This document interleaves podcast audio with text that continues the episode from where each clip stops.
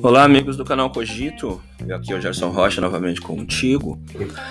E eu estou abrindo outra, é, outro caderno do nosso podcast. Dessa vez, é, nesse episódio de agora, nesse episódio número 1, um, é, teremos só o podcast, que é a apresentação de artigos é, que saem uh, em jornais ou artigos científicos mesmo, compartilhando com vocês um conhecimento na área da saúde e segurança do trabalho que às vezes vai além daquele lugar comum de normas, de estatísticas, enfim. E hoje eu trago para vocês um importante artigo recentemente publicado e eu peço que você não saia daí, fique com a gente.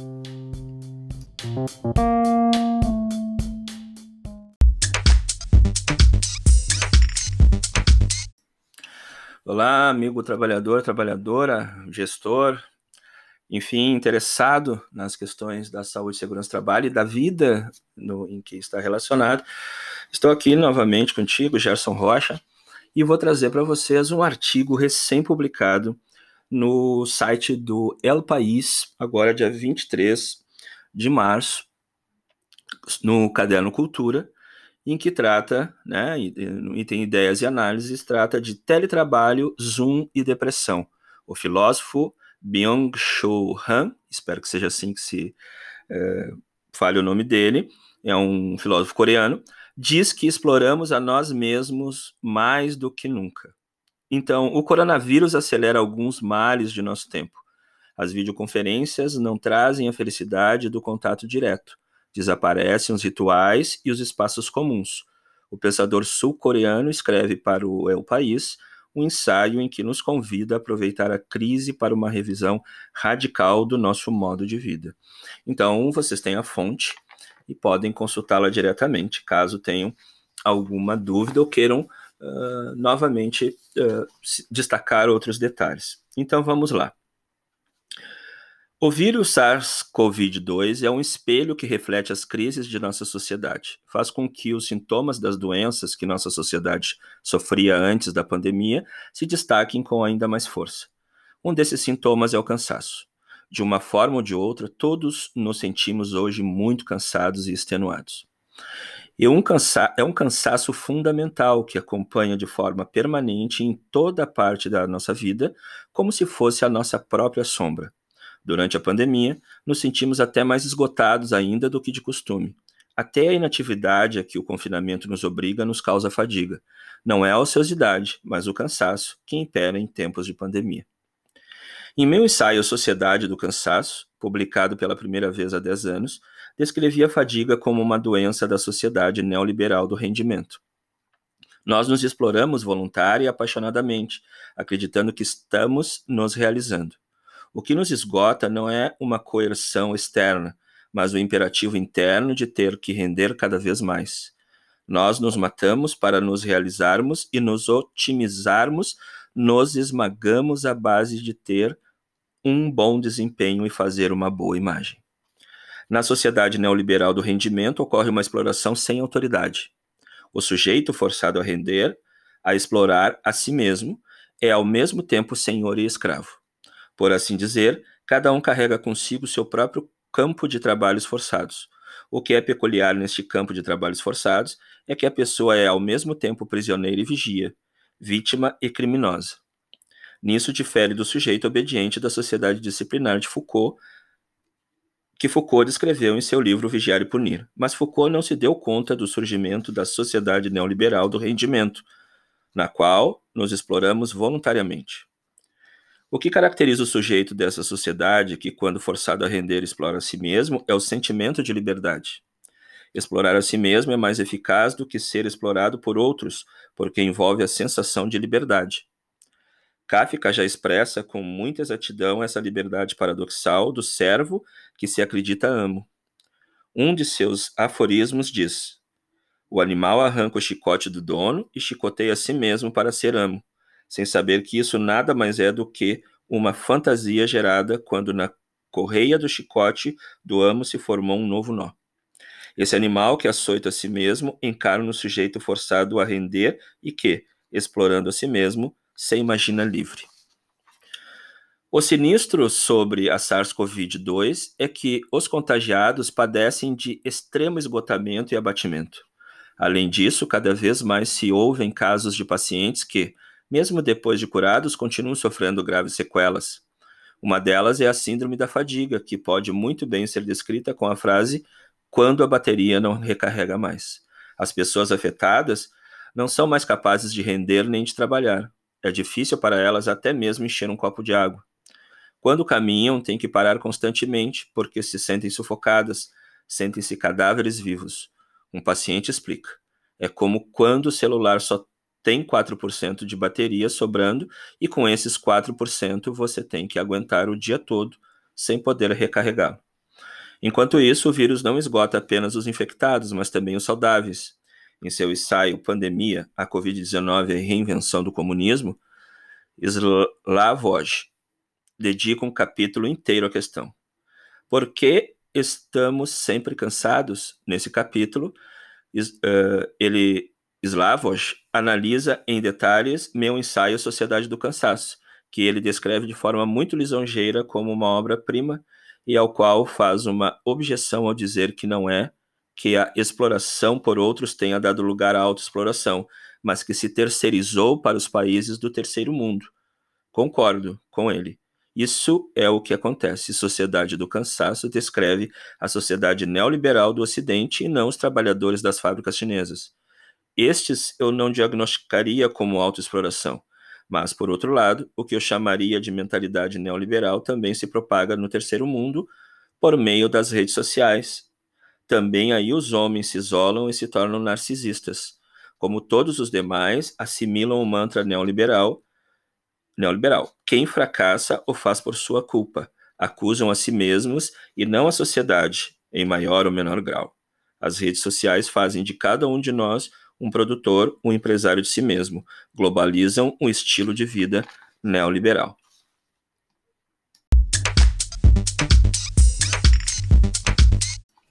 Seguindo aqui após uma breve pausa, diz assim, segue o texto. Zizek não analisa esse cansaço fundamental, que não afeta mais apenas a sociedade ocidental, como também parece representar um fenômeno global. Claro, a fadiga não vem só da, de, da pressão interna, mas também da pressão externa. Não só a autoexploração esgota, também a exploração por outros. As condições mundiais de produção, a própria pressão para crescer e produzir, extenua todos nós. Há, no entanto, uma passagem em que Zizek parece se entusiasmar com a minha tese de autoexploração quando escreve. Pessoas que trabalham à distância parecem arranjar ainda mais tempo para explorar a si mesmas. Assim, em tempos de pandemia, o campo neoliberal de trabalhos forçados é chamado de teletrabalho.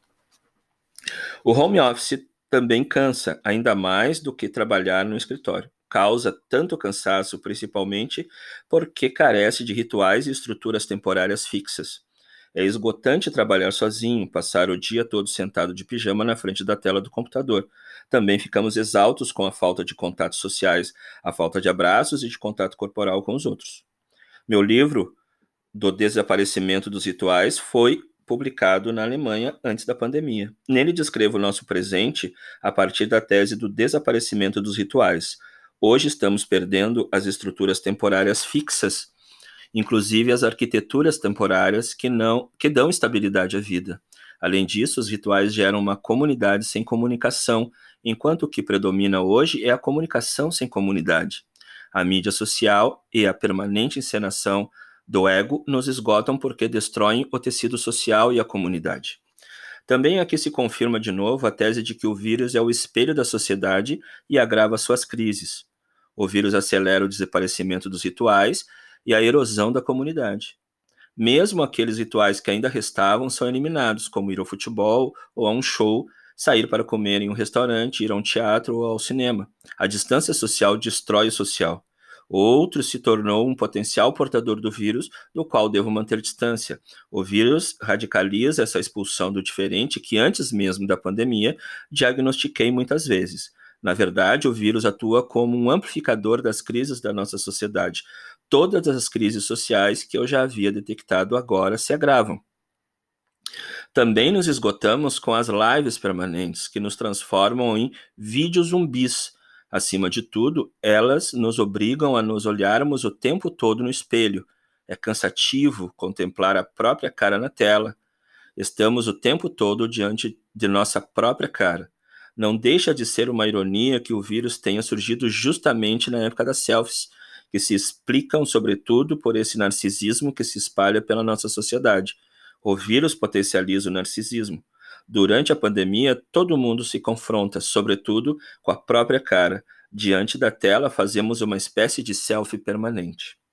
O vídeo narcisismo tem efeitos colaterais absurdos, desencadeou um boom nas cirurgias estéticas.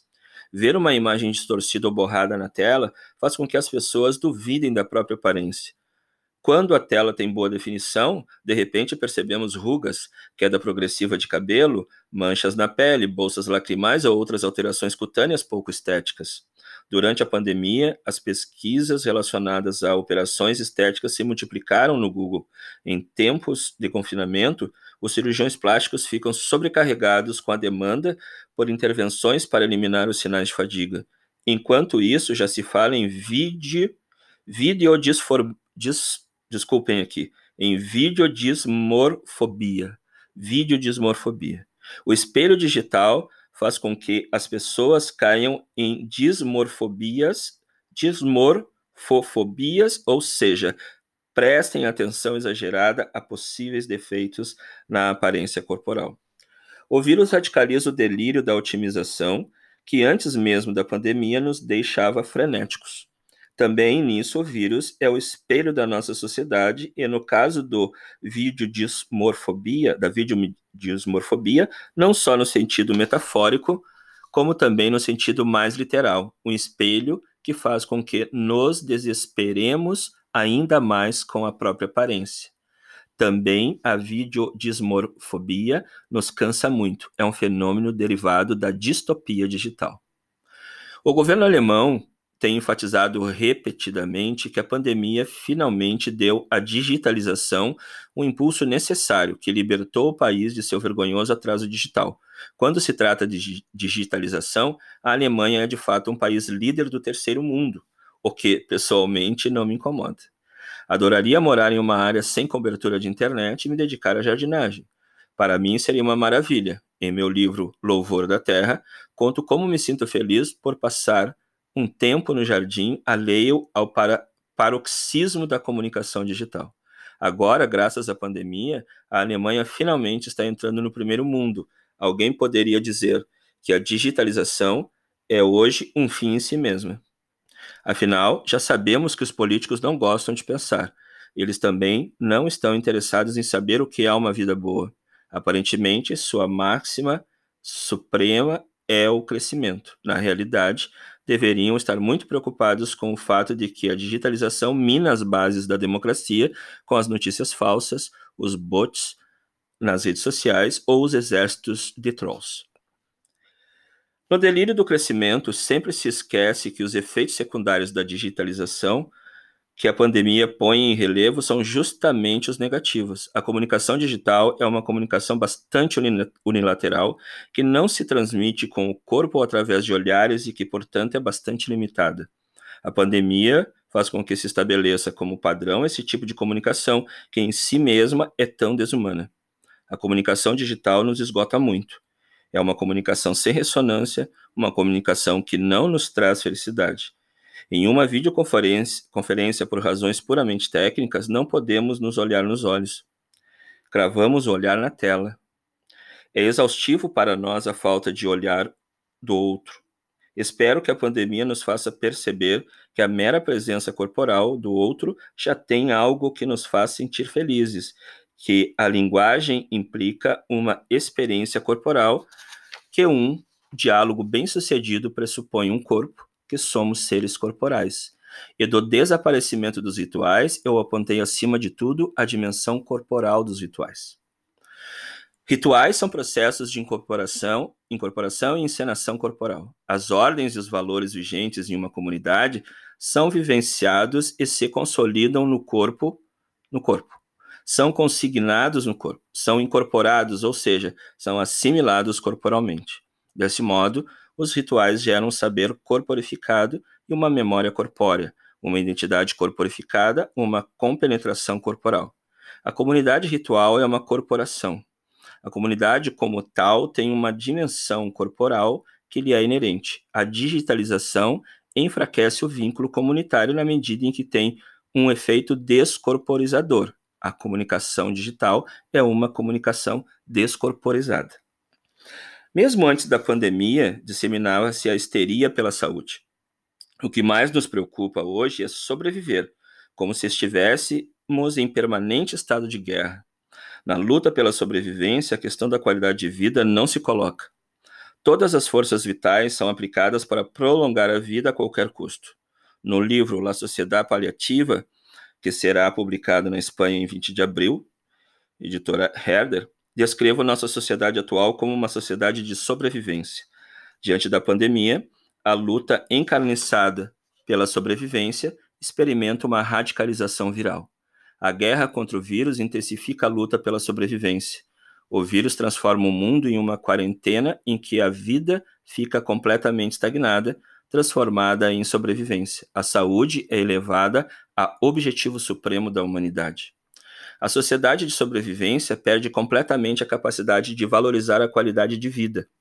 Até o prazer é sacrificado no altar de uma saúde entronizada como objetivo em si mesma, que Nietzsche já chamava de nova deusa. Também a proibição rigorosa de fumar remete à histeria para sobreviver. A sobrevivência deve substituir o prazer. Aqueles que se preocupam unicamente em sobreviver não podem desfrutar. O prolongamento da vida acaba se tornando o valor supremo. Sacrificamos voluntariamente pela sobrevivência tudo o que torna a vida digna de ser vivida. Em vista da pandemia, também se acata sem discussão a restrição radical dos direitos fundamentais. Aceitamos sem questionar o estado de exceção, que reduz a vida à pura sobrevivência. Sob o estado de exceção viral, nós voluntariamente nos confinamos e nos colocamos em quarentena. Os coreanos chamam de Corona Blues, o estado depressivo que se espalhou durante a pandemia. Durante a quarentena, sem contato social, agrava-se a depressão, que é a verdadeira pandemia do presente. Sociedade do Cansaço começa com o seguinte diagnóstico: Cada época tem suas doenças emblemáticas. Assim, há uma era bacteriana que, no entanto, chega ao fim com a descoberta dos antibióticos. Apesar do meio do medo manifesto da pandemia gripal, atualmente não vivemos na era viral. Nós a deixamos para, para trás graças à técnica imunológica. O início do século XXI, do ponto de vista patológico, não seria nem bacteriano nem viral, mas neuronal. Doenças neuronais, como a depressão, o transtorno de déficit de atenção com hiperatividade, o transtorno de personalidade borderline, TPB, ou a síndrome de burnout, esgotamento profissional, definem um panorama patológico nesse início de século. Em breve, teremos vacinas suficientes contra o vírus mas não haverá vacinas contra a pandemia global da depressão. Na Coreia do Sul, muitos milhares de pessoas cometem suicídio todos os anos. A principal causa é a depressão. Em 2018, cerca de 700 estudantes tentaram suicídio. A mídia, entretanto, fala de um massacre silencioso. Em contraste, cerca de 1.700 pessoas morreram de Covid-19 até agora na Coreia do Sul. A pandemia também agrava o problema do suicídio. Desde que a pandemia irrompeu, a taxa de suicídio na Coreia aumentou vertiginosamente. Parece que o vírus é um catalisador da depressão. No entanto, em nível mundial, muito pouca atenção ainda é dada às consequências psíquicas da pandemia.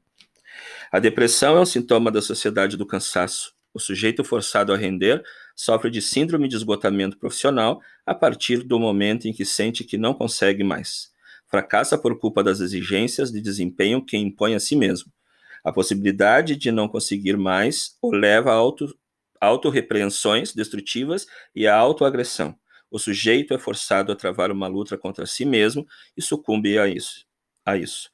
Nesta guerra travada contra si mesmo, a vitória do desgaste do trabalho.